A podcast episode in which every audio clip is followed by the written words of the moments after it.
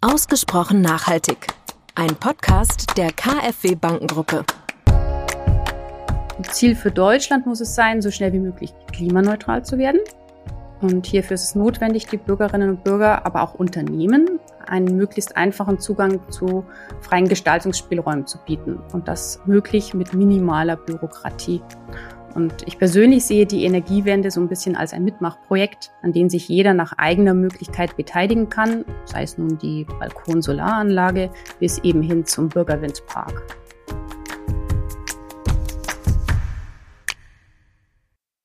Herzlich willkommen zu einer neuen Folge von Ausgesprochen Nachhaltig, dem KfW-Podcast rund um Nachhaltigkeitsthemen. Wir sprechen in der heutigen Folge mit Simone Schiebold, geschäftsführende Gesellschafterin von Flat und Flat, einer Kommunikationsagentur, die sich um Zukunftsthemen kümmert, über die Frage, wie erklärt man Nachhaltigkeitsthemen, um etwas zu bewirken.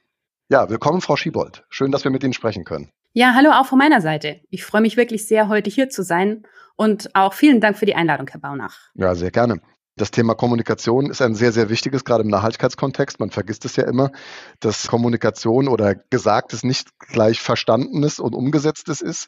Das vergessen die Leute immer. Deswegen starten wir gleich eine Gretchenfrage zum Thema Kommunikation. Können wir denn etwas verändern, indem wir über Zukunft und Nachhaltigkeitsthemen reden? Über Nachhaltigkeitsthemen zu reden ist aus meiner Sicht natürlich ein erster ganz, ganz wichtiger Schritt, um überhaupt ins Handeln zu kommen. Aber mindestens genauso wichtig ist es, dass wir dann auch gemeinsam und effektiv voranschreiten. Sprich, dass wir den Worten dann auch wirklich Taten folgen lassen. Ja, auf die Taten kommt es dann an. Äh, das ist ganz wichtig. Also vielen Dank für diesen Einstieg. Wie üblich stellen wir unseren Gast, den Hörerinnen und Hörern, einmal kurz vor. Ich habe es ja schon gesagt, Sie sind geschäftsführende Gesellschafterin von Flat und Flat. Wie kam es dazu, dass Sie diese Position innehaben? Also mein Weg dahin war tatsächlich ziemlich straight. Nach dem Studium der Betriebswirtschaft mit den Schwerpunkten Unternehmensführung und Marketing habe ich damals auch direkt bei Flat und Flat angefangen zu arbeiten. Als ich damals hier angefangen habe, hatte ich tatsächlich vor, hier nur eine kurze Stippvisite zu machen und mal später in einem wirklich großen Konzern dann zu arbeiten. Aber irgendwie hat mich dann die Agenturseite von Anfang an so richtig gepackt und nun ja, 21 Jahre später bin ich immer noch hier bei Flat und Flat. Scheint eine gute Party gewesen zu sein. Auf jeden Fall. ja, angefangen habe ich damals bei Flat und Flat im Bereich der Kundenberatung. Ich bin dann zur Strategie und Konzeption übergewechselt und heute, seit mittlerweile schon zwölf Jahren, bin ich auch die geschäftsführende Gesellschafterin der Agentur. Vor zwölf Jahren als vergleichsweise junge Frau die Geschäftsführung von den Senior-Geschäftsführern, den Brüdern Markus und Johannes Flath zu übernehmen, war im Nachhinein betrachtet schon eine wirklich große Herausforderung. Und es gab auch einige Hürden zu nehmen. Aber wie das Leben so ist, man beißt sich durch und man wächst damit. Und ich finde es jedenfalls unwahrscheinlich spannend, unsere Agentur zu leiten. Mit einem wirklich fantastischen Team, tollen Kunden und mit vielen spannenden Projekten. Ein Unternehmen zu führen, gibt einem auch immer die Chancen, Spuren zu hinterlassen. So habe ich in meiner Zeit als Geschäftsführerin die Agentur strategisch neu ausgerichtet. Und auch aktuell gehen wir einen wirklich großen Schritt. So befinden wir uns mitten im Transformationsprozess zu einer nachhaltigen Agentur. Mir persönlich ist das Thema Nachhaltigkeit dabei wirklich wahnsinnig wichtig. Ich bin beispielsweise seit vielen Jahren überzeugte Vegetarierin und ich versuche auch hier wirklich sehr bewusst zu leben und mich immer wieder so ein Stückchen weiterzuentwickeln. Und das kann ich jedem auch ehrlich nur empfehlen. Es ist ein gutes Gefühl und auch eine wirkliche Bereicherung des Lebens. Und was mich in meinem Job immer wieder beflügelt, sind unsere Projekte, mit denen wir jedes Mal aufs Neue die Gelegenheit bekommen, auf unsere Art und Weise einen kleinen Beitrag zu einer besseren Zukunft zu leisten. Und das ist für mich etwas wirklich ganz Besonderes. Also das hat uns natürlich jetzt sehr neugierig gemacht. Wir schauen gleich auf die konkreten Projekte, die Sie machen, weil da gibt es sehr, sehr viel zu entdecken ähm, in diesem ganzen äh, Klima-Nachhaltigkeitskontext. Aber auch das bleibt unseren Gästen nicht erspart. Die Rubrik drei kurze Fragen, drei kurze Antworten. Damit legen wir jetzt auch los. Alle Gäste kriegen auch immer die erste Frage gleichgestellt. Deswegen auch an Sie. Nachhaltigkeit ist für mich. Als Mutter eines bezaubernden kleinen Jungen eine absolute Herzensangelegenheit. Okay. Jemand, der eine Kommunikationsagentur leitet, den muss man die Frage stellen, reden oder schweigen? Kommt auf die Situation an. Es gibt Situationen, wo es besser ist, den Mut zu haben, zu reden. Und es gibt auch Situationen, wo es gut ist, sich zurückzunehmen und vielleicht auch erstmal zuzuhören. Das war eine sehr weise Antwort. Und ähm, das muss man vielleicht gleich nochmal den Hörern erklären, was diese letzte Frage auf sich hat. Fika oder Biergarten? Mhm. Ich hatte mir schon gedacht, wie Sie auf Fika kommen. Vielleicht haben Sie ja gesehen, dass ich eine Zeit lang in Skandinavien studiert habe. Ganz genau, habe ich gesehen. Und deswegen habe ich gedacht, äh, frage ich Sie mal danach. Klären Sie nochmal auf, was Fika ist. Ja, also Fika steht in Schweden für besondere Auszeitmomente. Das ist so eine Art besondere Kaffeepause in Schweden. Ein wirklicher Kaffeekult. Nun auch hier, es kommt auf den Anlass und den Personenkreis an. Ich mag beides und es hat beides seine Berechtigung. Sie haben ja auch den nötigen, wie soll ich sagen, akzentualen Einschlag. Äh, wir hatten kurz vorher schon gesprochen, dass Sie auch in Franken leben. Und in Franken liegt natürlich der Biergarten auch sehr nah und dann geht man da natürlich auch gerne hin. Ne? Auf jeden Fall, das ist ein Muss am Abend. ja, also vielen Dank für diese kurze Vorstellung. Jetzt geht es darum zu sagen, was macht Ihre Agentur? Und ja, ich habe mir da den Claim angeschaut. Der heißt bei Ihnen die Kommunikationsagentur für Zukunftsthemen. Wie kamen Sie auf diese Fokussierung, diese Zukunftsthemen in äh, Fokus zu stellen? Und was ist da so das Themenspektrum, das Sie behandeln? Nun, als Kommunikationsagentur für Zukunftsthemen kommen wir immer dann ins Spiel, wenn es gilt, komplexe oder sensible Themen sowie vor allem auch gesellschaftlich relevante Themen zu vermitteln. Und aktuell finden Sie uns mit einem fast hundertköpfigen Team in der Nähe von Nürnberg. Und hier arbeiten wir eben an Kommunikationslösungen zu den wichtigen Fragen unserer Zeit, wie beispielsweise der Nachhaltigkeit, der Digitalisierung, moderne Mobilität oder auch die Bildung. Wobei wir bereits vor zwölf Jahren eine große Dialoginitiative zum Thema Nachhaltigkeit im Auftrag der Baden-Württemberg Stiftung auf die Straße gebracht haben. Sprich, die Themen Nachhaltigkeit und Klimaschutz beschäftigen uns tatsächlich als Agentur schon sehr, sehr lange und sind auch wirklich Teil unserer DNA. Worauf ich besonders stolz bin, ist, dass viele unserer Projekte als bundesweite Leuchtturmprojekte gelten und teilweise auch mehrfach mit renommierten Awards ausgezeichnet wurden. So wurden Projekte von uns beispielsweise vom Deutschen Nachhaltigkeitsrat gewürdigt oder haben es bis zur Finalistenrunde beim European Excellence Award oder beim Deutschen Nachhaltigkeitspreis Design letztes Jahr geschafft. Ja, und um solche anspruchsvolle Kommunikationsprojekte auch leisten zu können, verfügen wir über eine doch ziemlich einzigartige Teamstruktur. So finden Sie bei uns promovierte Naturwissenschaftlerinnen und Ingenieurinnen sowie Expertinnen aus den Bereichen Bildung, Kreation und Kommunikation. Und hinzu kommen dann auch noch unsere Umsetzungskönner in den Werkstätten, beispielsweise für den Ausstellungs- und Modellbau. Was uns als Team eint, ist so ein bisschen die Leidenschaft, eben komplexe Sachverhalte für die Menschen verständlich zu machen. Unser Ziel ist es, die Menschen zu befähigen, ihren Weg in die Zukunft zu finden. Wir wollen sie begeistern und wir wollen sie motivieren, die Zukunft zu gestalten. Das kann über verschiedenste Projekte erfolgen, wie beispielsweise mehrjährige Bildungsprojekte, die zum Ziel haben, den MINT-Nachwuchs zu fördern. Hier entwickeln und realisieren wir beispielsweise mit dem Coaching for Future Programm seit über zehn Jahren ein sehr erfolgreiches Leuchtturmprojekt, im Auftrag der Baden-Württemberg Stiftung sowie an Partner Südwestmetall und auch der Bundesagentur für Arbeit. Es gibt aber auch mehrjährige bundesweite Dialoginitiativen. Wir sind zum Beispiel seit über zehn Jahren schon Projektpartner des Bundesministeriums für Bildung und Forschung und haben mehrere Initiativen zu Themen wie der Nanotechnologie, der Biotechnologie oder auch aktuell zu dem Metathema Innovation konzipiert, realisiert und auch betrieben. Es können aber auch Einzelmaßnahmen sein, wie beispielsweise eine hochinnovative Ausstellung für The Impulse. Das ist das Besucherzentrum von Siemens schlechthin rund um das Thema Digitalisierung und das wurde letztes Jahr in Amberg eröffnet. Oder eben auch die Erlebnisausstellung zum Thema Klimaschutz, wie wir sie für die Klimaarena in Sinsheim entwickelt und umgesetzt haben und über die wir ja nachher auch noch ein bisschen ausführlicher sprechen. Diese Konzentration der Agentur auf Zukunftsthemen hatten wir vor circa zehn Jahren definiert. Und damals befand sich die Agentur aufgrund massiver Marktveränderungen in, an einem Scheideweg. Und als Grundstein für unsere Neuausrichtung hatten wir bereits einige interessante Projekte rund um Zukunftsthemen vorzuweisen. Und mit der Positionierung haben wir das Ganze dann einfach nochmal konsequenter ausgebaut. Und wenn ich heute zurückblicke, kann ich nur sagen, das war die absolut richtige Entscheidung. Ja, und worauf ich auch wirklich noch ganz besonders stolz bin, ist, dass wir als Agentur nicht nur über Zukunftsthemen reden, sondern dass wir sie auch selbst leben. So haben wir beispielsweise letztes Jahr zu unserem 75-jährigen Jubiläum uns ähm, komplett klimaneutral zertifizieren lassen. Und wir haben es uns zum Ziel gesetzt, dass wir unsere Vorreiterrolle noch weiter ausbauen wollen. Und zwar haben wir uns zum Ziel gesetzt, dass wir zu der Referenzagentur für Nachhaltigkeit in Deutschland werden wollen. Und das ist ein wirklich total spannenden Prozess, den wir da gerade durchlaufen. Und dabei wirken wir nicht nur nach innen, sondern wir wollen vor allem auch unsere Kunden anregen, ihre Kommunikationsaktivitäten zunehmend klimafreundlich umzusetzen. Wie gehen Sie konkret vor bei Ihren Kommunikationsprojekten? Nun, bei den vielfältigen Projekten gibt es keine einheitliche Blaupause, aber was alle unsere Projekte eint, ist immer, dass wir ein strategisches Konzept haben. Und ich würde sagen, das ist bei uns vielleicht etwas anders als bei den anderen Agenturen, was eben an der besonderen Teamzusammensetzung liegt. So betrachten wir bei den Kommunikationsaufgaben eben nicht das Ganze immer nur aus werblicher und kreativer Sicht, sondern eben gerade auch aus dem wissenschaftlich-technischen Blickwinkel. Ja, wissenschaftlich, technisch ist natürlich da auch ein, ein wichtiger Punkt, weil ich sage mal so, auch in so einem Projekt wie Klimaarena, auf das wir gleich nochmal eingehen, spielt sowas eine ganz große Rolle. Sie hatten gesagt, die Diversität in Ihrem Unternehmen ist ja sehr hoch. Sie haben sehr verschiedene Profile irgendwie. Mhm. Ist es denn so, dass Sie auch diese technische Komponente intern auch abdecken können, dieses Verständnis von Technik? Genau, also wie ja vorhin vorgestellt, wir haben ja allein über 15 promovierte Naturwissenschaftlerinnen und Ingenieure bei uns im Haus angestellt, womit wir auch wirklich diese inhaltliche Qualität der Konzepte sicherstellen können. Ja, das ist ein wirkliches Asset, äh, muss ich sagen, weil schauen wir doch gleich auf das Thema Klimaarena dann auf das Beispiel.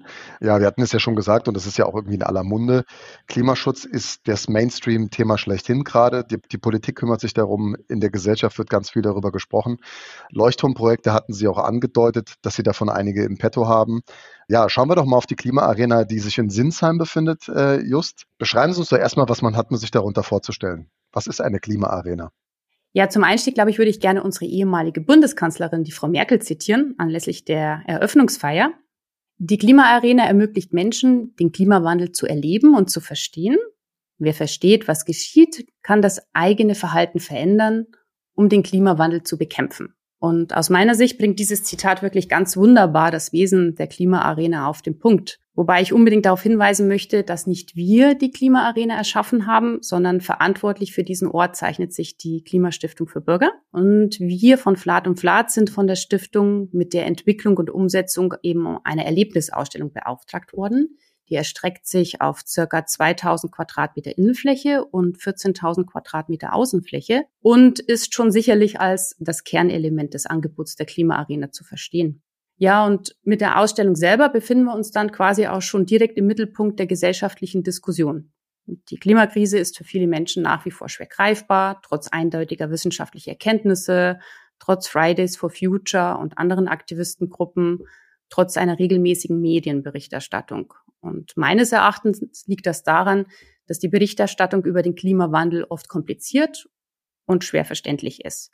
Und für die Menschen ist es deshalb schwierig zu verstehen, welche Dringlichkeit das Thema besitzt und welche Rolle jeder Einzelne dabei auch wirklich spielt. Und dabei ist es ja gerade heute dringender denn je, dass wir unseren Lebensstil verändern. Wir müssen nachhaltig wirtschaften. Und das kann nur gelingen, wenn möglichst viele Menschen verstehen, was der Klimawandel bedeutet. Und wenn jeder Einzelne die Notwendigkeit zur Veränderung erkennt und auch wirklich bei seinem Verhalten damit anfängt. Und genau da setzt auch die Erlebnisausstellung der Klimaarena an. Unser Ziel ist es, mit der Ausstellung die Menschen zu aktivieren und auch zu befähigen, einen Beitrag für eine nachhaltigere Zukunft zu leisten. Und entsprechend gibt es in der Ausstellung zum einen einen Grundlagenbereich, wo wir hierfür das notwendige Basisverständnis schaffen. Hier werden abstrakte Ursachen des Klimawandels einfach und verständlich dargestellt Dabei geht es dann um Fragen, wie die Klimaforschung funktioniert, welche Auswirkungen der Klimawandel hat und wie wir uns da auch daran anpassen können. Und dann gibt es weitere Ausstellungsbereiche, in denen es dann konkrete Handlungsoptionen gibt. Diese weiteren Bereiche gliedern sich zum Beispiel in Themen wie Wohn- und Energie, Mobilität, Lebensstil und Konsum. Und hier werden die Besucher und Besucherinnen in die Lage versetzt, ihren eigenen Lebensstil zu hinterfragen. Und sie werden anhand konkrete Orientierungshilfen in die Lage versetzt, selbst zu entscheiden, welche Möglichkeiten sie in Zukunft für ein klimafreundlicheres Leben wahrnehmen wollen.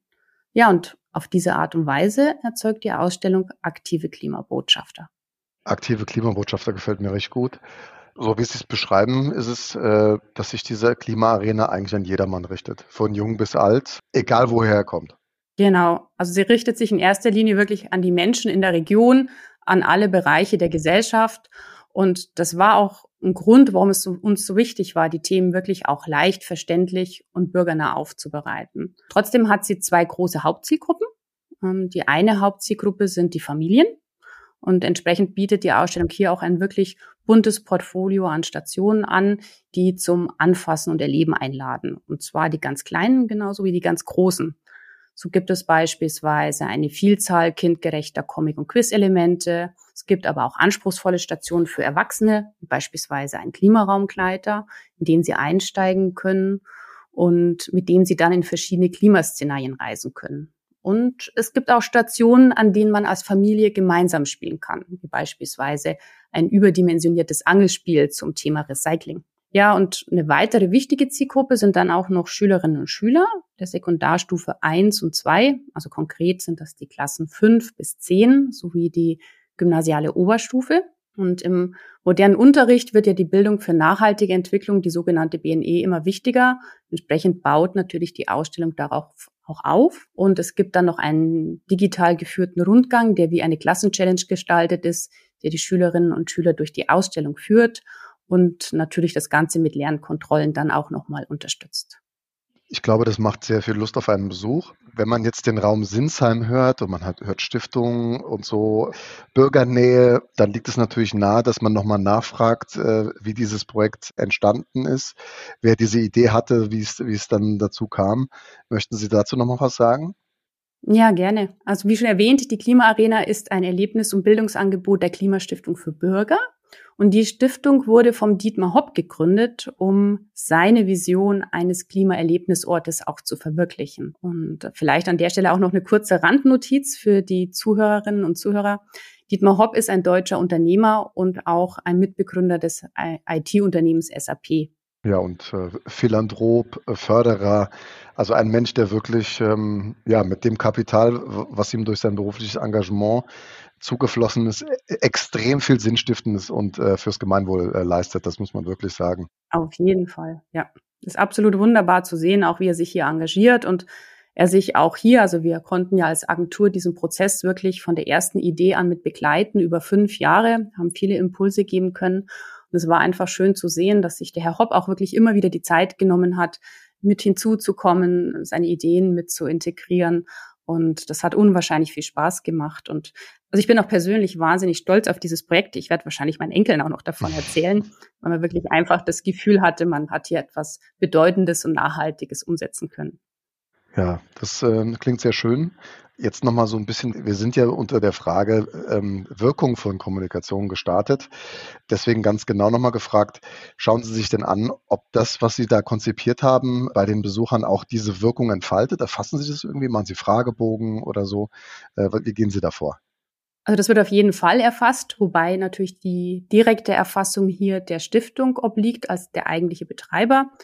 Ähm, aber wir kennen natürlich auch die Rückmeldungen und ich kann Ihnen sagen, die sind durchweg positiv und sie zeigen sehr schön, dass die Besucherinnen und Besucher sich mit der Thematik auseinandersetzen und dass sie auch wirklich positive Anregungen aus der Ausstellung mitnehmen, sei es nun bei der Nutzung von Mobilitätsangeboten oder einfach für den nächsten Lebensmitteleinkauf. Zudem zeigen die Rückmeldungen auch sehr schön, dass es den Leuten wirklich Spaß macht, die Ausstellung zu besuchen. Und das ist tatsächlich nicht zu unterschätzen, denn so bekommen die Leute Lust, wirklich möglichst lang in der Ausstellung zu sein und je länger sie sind, umso breiter und tiefer beschäftigen sie sich natürlich auch mit den Themen. Also dann verstehe ich Sie richtig, dass Sie sagen, das bewirkt wirklich etwas im Bewusstsein äh, der Besucherinnen und Besucher, weil sie so viel erleben und weil sie das sozusagen in ihren täglichen Lebensalltag auch übertragen können. Also es ist nichts Abstraktes, äh, was sie da erleben. Genau. Mhm. Sie haben ja schon sehr viel auch dargestellt, wie, wie das Ganze konzipiert ist. Man stellt sich das sehr lebendig vor und sehr ja, ich stelle mir sehr, sehr multimedial vor, mit vielen Dingen, die man anfassen kann, sehen kann. Also würden Sie halt auch sagen, dass diese Wirkung genau aus diesem äh, Erlebenskontext heraus startet. Also dass, dass man halt das auch greifen, begreifen kann, was Klimawandel ist und wie man Klima schützen kann. Also das ist tatsächlich einer der Punkte. Es sind verschiedene Punkte, die eigentlich dazu führen, dass man zu diesem Ergebnis dann auch kommt. Der erste Punkt setzt eigentlich auf der inhaltlichen Ebene an. Und zwar ist es immer wahnsinnig wichtig, dass es gelingt, den Menschen in seinem persönlichen Alltag abzuholen. Dadurch entsteht Relevanz und Emotionalität und dadurch wird es einfach auch mal für den Besucher erstmal wichtig. Ein Beispiel hierfür ist, in der Klimaarena gibt es eine fast zwei Meter hohe interaktive Weltkugel und ähm, anhand aktueller Daten werden verschiedene Auswirkungen des Klimawandels dargestellt. Inklusive natürlich auch der konkreten Folgen für die Menschheit, wie beispielsweise bei der Nahrungsmittel- und Trinkwasserversorgung. Ja, und nachdem es dann gelungen ist, den Menschen erstmal seinen Alltag abzuholen, geht es dann wirklich im zweiten Schritt immer darum, ihn zu befähigen, also ihn auch wirklich konkrete Möglichkeiten aufzuzeigen, was er denn selber machen kann. Und je konkreter diese Tipps und Handlungsanweisungen oder Handlungsinformationen sind, umso besser ist es eigentlich auch. Auch hier kann ich ein schönes Beispiel nennen aus der Klimaarena. Es gibt einen wirklich großen Klimasupermarkt, den wir dort umgesetzt haben. Da bekommen Sie eine kleine Einkaufskarte, sollen zum Beispiel mal für einen gemütlichen Grillabend einkaufen gehen. Und indem Sie da shoppen gehen, bekommen Sie dann zudem auf spielerische Art und Weise vermittelt, wie man eben klima- und umweltfreundlich einkaufen kann. Der dritte Punkt setzt auch ans Inhaltskonzept an. Und zwar ist das der Punkt der Glaubwürdigkeit. Es ist absolut wichtig, dass sämtliche Inhalte immer auf fundierten wissenschaftlichen Erkenntnissen beruhen. Das heißt, die Themen müssen wirklich unbedingt objektiv dargestellt werden und entsprechend versteht sich die Ausstellung auch als eine neutrale Plattform. Und dann als Verpackung außenrum kommen jetzt diese Punkte, die Sie eben auch geschildert haben. Ähm, es geht darum, diese ganzen Inhalte in eine emotionale, abwechslungsreiche Story einzubinden und es geht darum, möglichst viele Exponate anzubieten, wo wirklich Anfassen ausdrücklich erwünscht ist. Also wo es wirklich um das buchstäbliche Begreifen dann auch geht. Und gerade bei so einer breiten Zielgruppe ist es dann auch wichtig, dass man eine gute Mischung hat von analogen und digitalen Stationen. So gibt es in der Klimaarena zum Beispiel genauso klassische Fühlkuben, wie man sie erkennt, zum Thema Energieträger. Es gibt aber auch genauso eine zwölf Meter lange Multitouch-Wand, die wir so intern bei uns in der Agentur ein bisschen das größte Smartphone der Welt nennen. Und an der können sich ganz viele Personen gleichzeitig über das Thema Energieeffizienz informieren und auch miteinander interagieren. Und je mehr es ihnen gelingt, hier Emotionen reinzubringen, umso stärker wird natürlich dann auch der Effekt sein. Ja, das hätte nahegelegen, das, was Sie sagen, dass ähm, ein, ein Lernerfolg immer sehr stark mit einer positiven emotionalen Konnotation äh, einhergeht. Das wissen wir ja aus, aus dem Bildungskontext. Wenn wir uns die Klimaarena jetzt nochmal geistig vor Augen führen, dann haben Sie das sehr gut beschrieben, wie, wie Sie vorgegangen sind in der Konzeption. Können wir daraus irgendwas lernen für diesen Gesamtdiskurs über den Klimawandel und den Umgang damit in den Medien, durch die Politik? Was, was können wir daraus mitnehmen, was Sie da für Erfahrungswerte haben? Also aus unseren Erfahrungen lassen sich daraus eigentlich vier Punkte ableiten. Ähm, erstens, eine Herausforderung des notwendigen gesellschaftlichen Wandels besteht ja darin, dass der Klimaschutz vorangetrieben wird, aber dabei gesellschaftliche Spannungen nicht zunehmen, sondern im Idealfall alle profitieren. Und daher ist es wirklich immer wichtig, Anlässe und Angebote zu schaffen, die den erforderlichen Dialog zwischen den relevanten Akteuren auch ermöglichen. Und ganz wichtig dabei ist auch immer, dass es ein wirklich ernst gemeintes und ehrliches Dialogangebot ist, wo man sich auf die Menschen auch wirklich einlässt und wo man sie im Gespräch dort abholt, wo sie stehen mit ihrem Wissensstand und mit ihren Positionen. Ja, und daneben ist es, das ist dann auch der zweite Punkt, im Rahmen des Dialogs auch immer absolut wichtig, notwendig fundierte wissenschaftliche Erkenntnisse verständlich und glaubwürdig zu vermitteln. Drittens, eben das Ganze in eine möglichst interessante Story zu verpacken, ähm, die den Menschen auch wirklich in Erinnerung bleibt. Und der vierte und letzte Punkt, die Menschen befähigen und motivieren, indem man ihnen möglichst konkrete Ansatzpunkte zum Handeln gibt. Also wir sind uns einig, dass, dass das Thema Kommunikation da eine sehr gute Stimulanz sein kann und es ist dann letztlich natürlich auf die Verhaltensänderung des Einzelnen ankommt und das, wie sich der Einzelne verhält, dann in Summe das Handeln der Gesellschaft ergibt. Und wenn man jetzt gerade das anschaut, Klimaschutz ist allen präsent. Und eigentlich wissen wir schon, dass wir über unser Konsumverhalten auch einen sehr großen Hebel haben. Jeder von uns geht fast täglich einkaufen, ob das jetzt im Supermarkt ist oder ob man im Online-Shop irgendwas bestellt, ein paar neue T-Shirts, ein paar neue Schuhe. Und wir sehen schon, dass darin auch ein sehr großer Hebel liegt und eine große Herausforderung. Wie beobachten Sie dann so eine öffentliche Diskussion, wie wir sie gerade haben, in diesem Kontext? Um Kurzflüge, darf ich noch innerhalb Deutschlands fliegen? Ist mein Mallorca-Urlaub noch in Ordnung? Wie oft darf ich denn in der Woche Fleisch essen? Wie verhält sich das zu dem, was Sie uns erzählt haben gerade? Also wenn man sich mal näher mit den typischen Kontraargumenten aus der Klimadiskussion befasst, dann wird man sehr schnell feststellen, dass sie sich immer auf die gleichen Nenner bringen lassen. Es geht um den Zweifel an der Selbstwirksamkeit, um die Erwartung, dass andere zuerst mal handeln müssen, allen voran die Politik, oder auch um die Sorge von Einbußen in der Lebensqualität. Und aus unserer Arbeit wissen wir, dass die Gründe für diese Argumentation nicht selten darin liegen, dass eben einfach zu wenig Bewusstsein da ist, wie man es konkret angehen kann. Und anderen fehlt es schlichtweg an der Motivation, weil es natürlich zugegebenermaßen auch erst einmal schwer ist, langjährige Gewohnheiten im persönlichen Alltag zu verändern. Was ich persönlich ziemlich schade finde. Es gibt nämlich dabei so viele Chancen. Also wenn ich einfach bei mir schaue, ich habe zum Beispiel meine Ernährung auf eine vegetarische, teils vegane Ernährung umgestellt. Und es hat sich dann wirklich eine spannende neue Welt an Zutaten eröffnet. Und man hat Genuss ganz neu entdeckt und es macht Spaß zu experimentieren. Und solche Erfahrungen gilt es für die Menschen dann auch einfach aufzuschließen. Und in diesen sowie auch in den eingangs skizzierten Fällen kann Kommunikation schon ein wirklich wichtiger Schlüssel sein, um die Menschen dann eben auch zu mehr nachhaltigen Verhalten zu bewegen.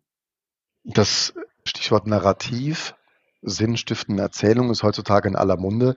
Jeder möchte Narrative schaffen und äh, gerade in diesem Nachhaltigkeitskontext ist es, glaube ich, sehr, sehr wichtig, eine, eine sinnstiftende Erzählung zu haben. Sie haben es ja auch gerade schon angedeutet.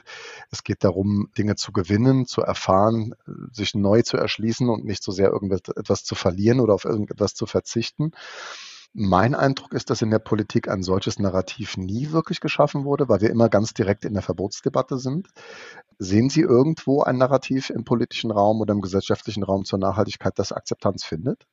Also unserer Erfahrung nach gibt es verschiedene Ansätze, die hier auch situativ zum Einsatz kommen können. Und im Kern geht es immer um eine positiv besetzte Geschichte, die auch in Erinnerung bleibt. Und das sollte keineswegs Schönfärberei sein, sondern vielmehr geht es darum, andere Sichtweisen aufzumachen und den Blick für das große Ganze zu öffnen und auf die Chancen zu fokussieren. Und dementsprechend haben auch Erfolgsstories eine wirklich große Kraft. Also wenn Sie zum Beispiel an neue Geschäftsmodelle für nachhaltige Produkte und Dienstleistungen denken oder auch an erfolgreiche Bürgerbeteiligungsprozesse bei der nachhaltigen Umgestaltung unserer Städte, wie beispielsweise in Heidelberg, wo mit der Bahnstadt die größte Passivhaussiedlung der Welt gebaut wird.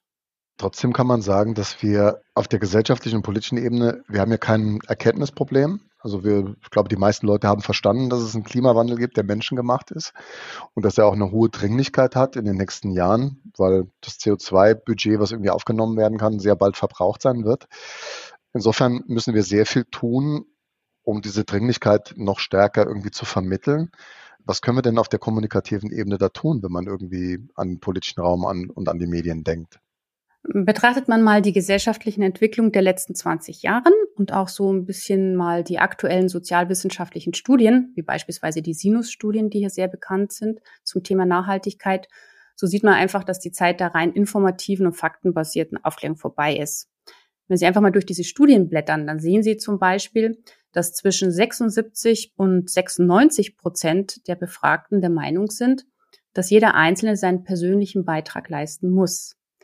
Die gleichen Befragten geben aber wenig später an, dass nur 43 bis 71 Prozent ihr Verhalten in den letzten zwölf Monaten wirklich verändert haben, um nachhaltiger zu leben.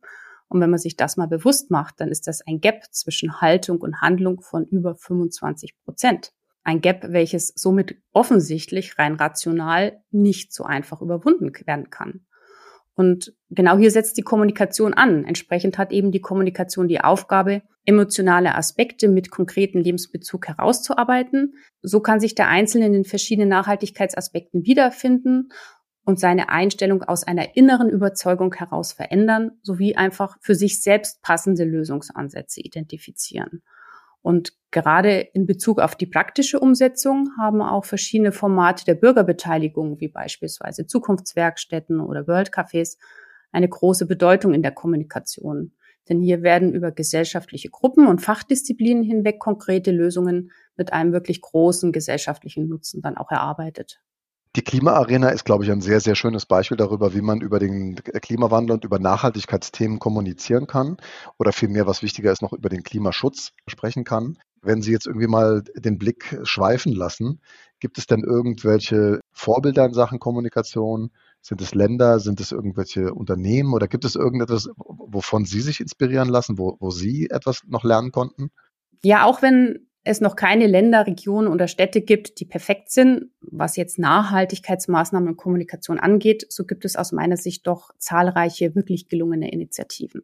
Wenn man da einfach mal so ein bisschen schaut, dann fällt dabei auf, dass in verschiedenen Indizes wie den Climate Change Performance Index von German Watch zum Beispiel einige skandinavische Länder wirklich weit vorne liegen. Und gerade dort wird ja Nachhaltigkeit in vielen Bereichen schon seit Jahren als wirklich große Chance begriffen und auch kommuniziert.